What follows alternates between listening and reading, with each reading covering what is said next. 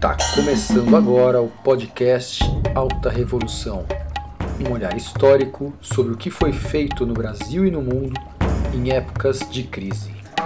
Guerras, pós-guerras, pandemias e pós-pandemias. Afinal, o que aprendemos com tudo isso? A cada episódio, um recorte da história. Produzido pela Resgate Cultura. Como a psicologia encara os momentos de crise? Qual é o significado desse termo crise? Quem traz esse tema é Letícia Ribeiro Borges Benevides, psicóloga clínica que trabalha com saúde mental. Quando a gente fala de crise, é, normalmente o, o, a primeira ideia que vem é uma ideia de perda, é uma ideia de dano, é uma ideia de um problema. E claro que em alguns contextos, inevitavelmente, ela ganha mesmo né, esse status. É uma forma de é, denominar aí é, genericamente uma ruptura em algum processo. E às vezes essa ruptura ela realmente é, traz perdas, traz danos. É, mas o, o, interessante é que se a gente for na origem da palavra, né, essa palavra fala também sobre é, mudança, fala sobre decisão, é, de que ali, diante de uma condição, uma condição adversa, impõe-se a necessidade de uma mudança. É um termo muito usado em muitas áreas diferentes. E em cada uma dessas áreas acaba realmente né, ganhando uma importância ou um significado muito próprio. E dentro da psicologia, assim mais propriamente, quando a gente fala é, de crise pode ter, claro, significados muito divergentes, né, diferentes, é, desde o contexto de saúde mental, quando a gente se refere a um surto, por exemplo, né, que então é um agravamento de um quadro dentro de uma doença psiquiátrica, né, é, mas, é, sobretudo, a gente utiliza o termo crise em vários outros é, outras condições, por exemplo, como crises existenciais, crise nas relações, enfim.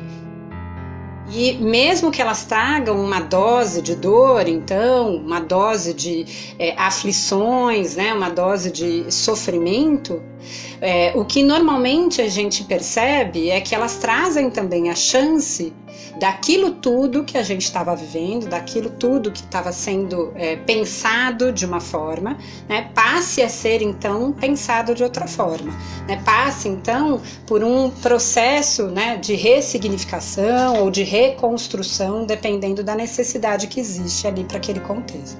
E entender que talvez aquilo que a gente chama de subjetivação, né, ou de evolução do sujeito, né, desenvolvimento do sujeito, passa, se a gente for olhar sob essa perspectiva, por pequenas crises ao longo da vida. A gente muitas vezes muda porque é, criamos essa é, necessidade, criamos esse desejo, criamos essa demanda.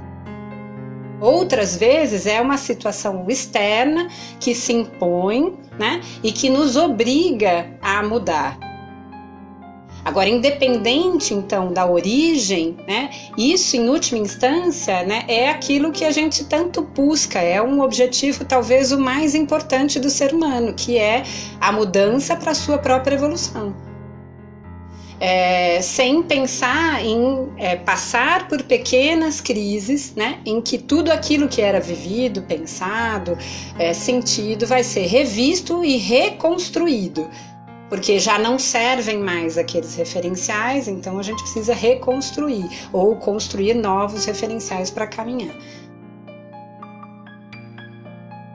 Não dá para pensar a evolução de um sujeito sem considerar a crise como parte desse processo. Claro que não aquela crise macro, né? Mas aquelas crises que são exatamente os momentos em que a gente vai parar, se questionar, né?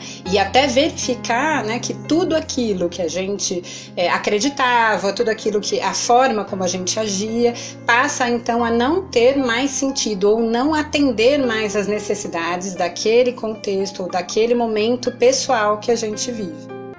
Todo mundo anseia por evoluir como sujeito. Né? É, e para chegar né, a esse ponto, então, é necessário passar por esses períodos que a gente pode sim chamar de crise, justamente porque são rupturas nesse processo, né, que até então se dava daquela maneira, mas que então vão significar que a gente vai é, pensar de uma outra forma, crescer e olhar o mundo, as coisas e a si mesmo daquela nova perspectiva. Né? Então, Acho que não dá para falar mesmo sobre desenvolvimento, sobre é, evolução de um sujeito sem pensar na importância das crises nesse processo.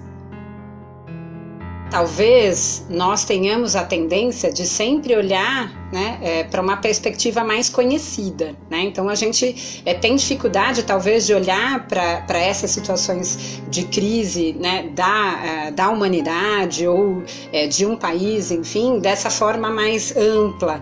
Mas com certeza, né, esses momentos de crise não só são oportunidades, por exemplo, para evoluções mesmo tecnológicas, construções de equipamentos ou de possibilidades que é, vão marcar mesmo né, a história da humanidade, como também talvez seja a chance né, que se abre para que a gente entenda né, o papel de cada uma dessas subjetividades e da vivência dessas subjetividades é, para essa mudança de história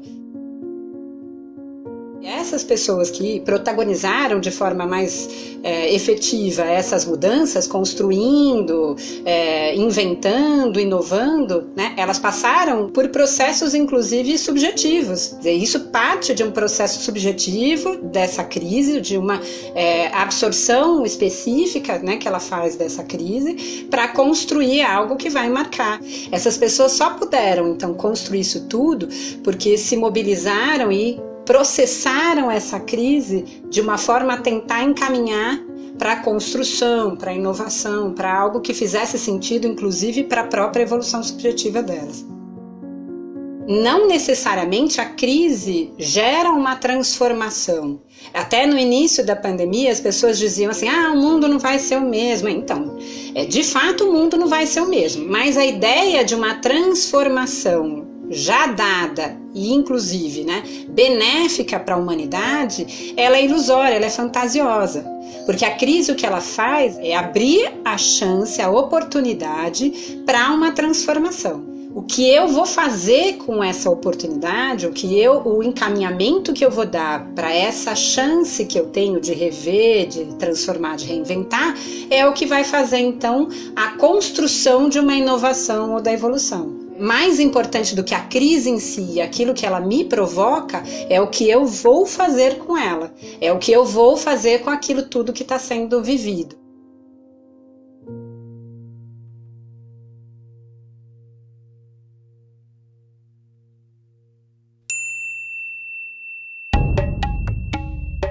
Esse é o Alta Revolução, um podcast sobre a evolução da humanidade em tempos difíceis. Direção e edição Adolfo Borges. Produção Resgate Cultura.